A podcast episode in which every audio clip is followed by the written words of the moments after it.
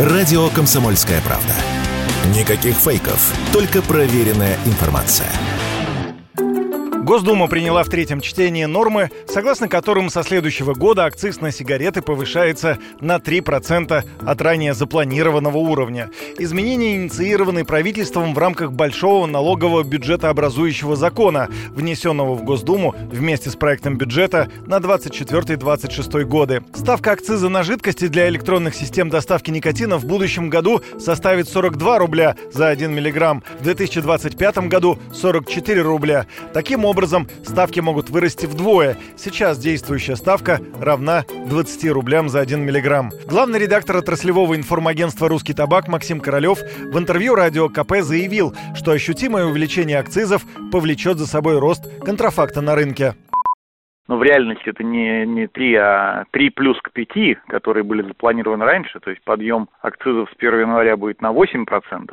В итоге, а по жидкостям так в два раза, там, на сто процентов. Это уже существенный рост. Все это переложено будет в цену продукции, все будет отражено на, на прилавках, и поэтому, конечно, потребители за все заплатят, а все меньше и меньше желающих платить по таким высоким ценам, когда есть предложение нелегальной продукции, но подешевле.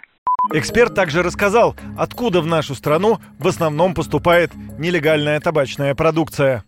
Сейчас у нас половина это от соседей по евразийскому экономическому сообществу. У нас, поскольку нет таможенного контроля, из Беларуси, из Казахстана свободно идет продукция. Половина нелегальной продукции, это вот происходит оттуда. Но с 24 года э, принято решение ранее, сейчас это дедлайн подходит, 24 год, когда должны быть гармонизированы акцизы. То есть Беларусь, например, в этом году в течение 23 года очень сильно поднимала акцизы свои. И у них э, реально подорожали сигареты.